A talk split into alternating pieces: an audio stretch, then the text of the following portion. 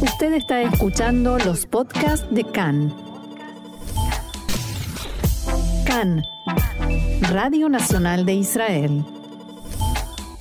Y nosotros ahora vamos a hablar de política. El líder del partido sionismo religioso, diputado Bezalel Smotrich, dijo que el hecho de que el premier Naftali Bennett haya tomado una decisión correcta en el tema del recorrido de la Marcha de las Banderas en el Día de Jerusalén no le quita fuerza a las críticas contra su gobierno. En diálogo con Khan, dijo Smotrich que este gobierno se basa en el apoyo de los enemigos de Israel que apoyan el terrorismo. También defendió la decisión de la oposición de no apoyar propuestas de ley de la coalición y dijo que, abro comillas, una coalición sionista podría hacer aprobar leyes sionistas por sí misma, no necesitaría de la oposición que le facilite muletas ni respiración artificial. Y como no podría faltar, pasamos ahora a una nueva crisis dentro del gobierno, como así también otra crisis entre coalición y oposición. Para entender de qué se trata y conocer los detalles, les propongo que escuchemos el siguiente informe de Roxana Levinson. En la tarde de ayer todo parecía indicar que el conflicto dentro de la coalición con el diputado Mijael Vitón del partido Cajol Laván que lidera Benny Gantz se empezaba a resolver o al menos quedaba en suspenso. Recordemos que Vitón anunció la semana pasada que dejaba de votar con la coalición, salvo en las mociones de desconfianza, y que suspendía la actividad de la Comisión de Economía en la Knesset, que él encabeza, porque se opone a la reforma en el sistema del transporte público que impulsa la ministra Merav Mijaeli del partido Abodá. En la tarde de ayer, Vitón volvió a hacer un anuncio volverá a votar con la coalición y a convocar las sesiones de la Comisión de Economía. Lo hizo después de una reunión con el primer ministro Naftali Bennett, quien le prometió que se ocupará personalmente de dialogar con todas las partes y resolver los desacuerdos. El líder de su partido, Benny Gantz, se refirió en la tarde de ayer a la situación de la coalición y del gobierno.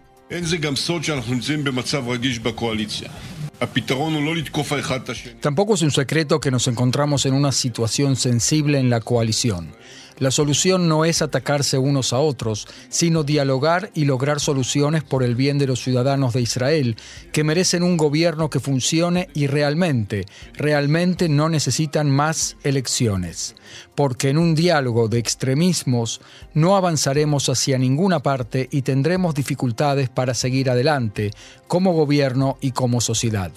Sin embargo, el siguiente conflicto no tardó en llegar. Factores de alto rango en la coalición transmitieron en las últimas horas un ultimátum a los integrantes del partido árabe Ram. Si no votan con la coalición, o sea, a favor de la ley de Judea y Samaria, la coalición congelará la decisión de dar nuevos puestos a imanes, líderes religiosos musulmanes. La ley de Judea y Samaria es una norma cuyo objetivo es extender la aplicación de la legislación israelí sobre israelíes más allá de la línea verde. La votación de esta ley en la Knesset fue postergada ayer para la semana que viene.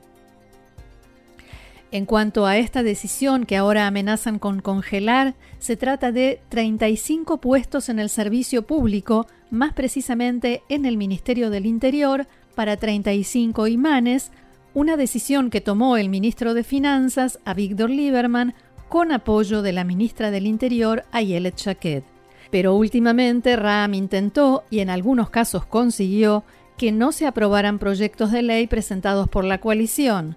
Por ejemplo, la ley Mimadim Lelimudim, de becas de estudio para soldados que finalizan el servicio militar, de cuya votación Ram se ausentó y por eso a la coalición le hicieron falta los votos de la oposición.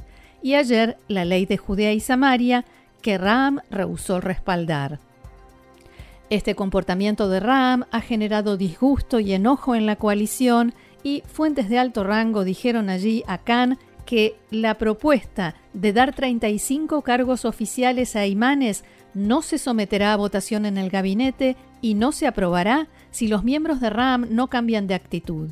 Lo mismo sucederá con otras resoluciones que ese partido pidió, no las impulsaremos ni les daremos cabida si Ram continúa manejándose en forma independiente dentro de la coalición. Fin de la cita.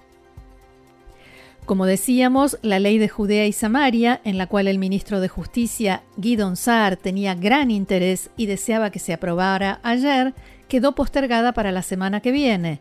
Bennett y Lapid dijeron que intentarán convencer a la gente de RAM para que la semana próxima sí den su apoyo a esta ley. Así lo explicaba en diálogo con Khan el ministro Saar.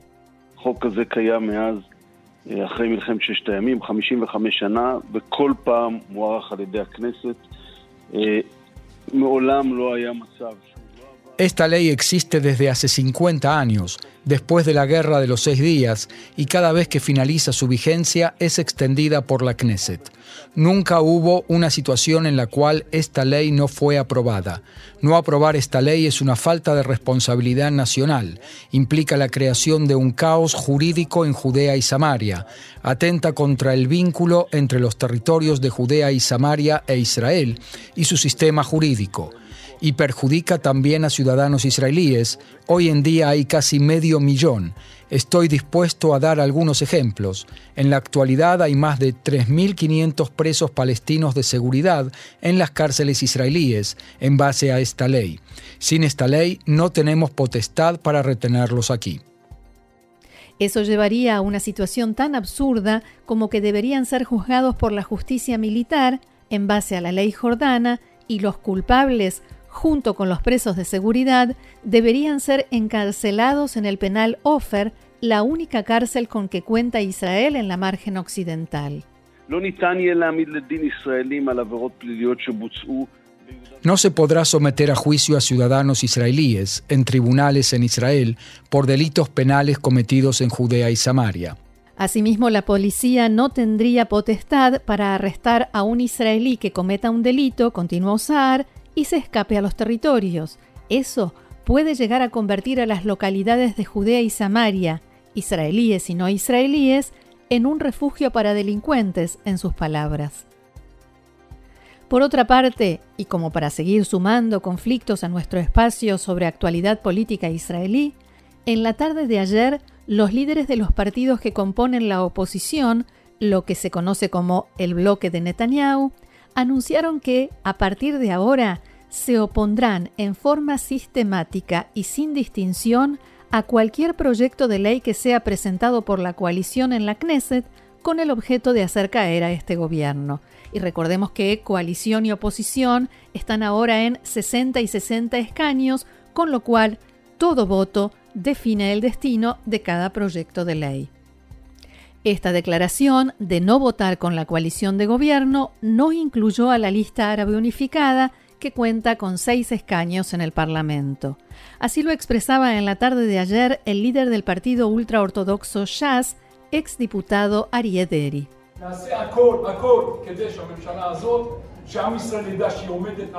Haremos todo todo para que el pueblo de Israel sepa que este gobierno depende del Partido Árabe Ram y de la lista árabe unificada, que no puede hacer aprobar ninguna resolución judía o sionista, que no puede defender la seguridad del Estado de Israel. Por eso es nuestra obligación, no es que hayamos elegido ir por esta vía, es nuestra obligación hacer que este gobierno caiga y eso debemos hacerlo.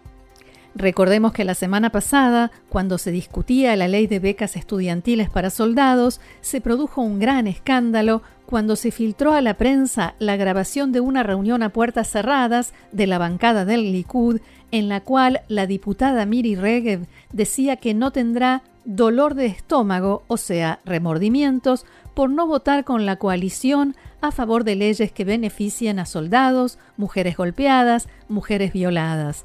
También se escuchó al diputado Yuval Steinitz apoyando con entusiasmo la postura de Regev, al tiempo que agregaba otros ejemplos, como no tener cargo de conciencia al no apoyar leyes en favor de sobrevivientes del holocausto si son propuestas del gobierno. Finalmente, como todos recordamos, se llegó a un acuerdo y la oposición apoyó la ley de becas estudiantiles a soldados que fue aprobada. Pero a partir de ahora aseguran, eso se acabó y hay que terminar con este gobierno como sea. Al respecto, también se refirió el ministro de Justicia, Guidón Saar.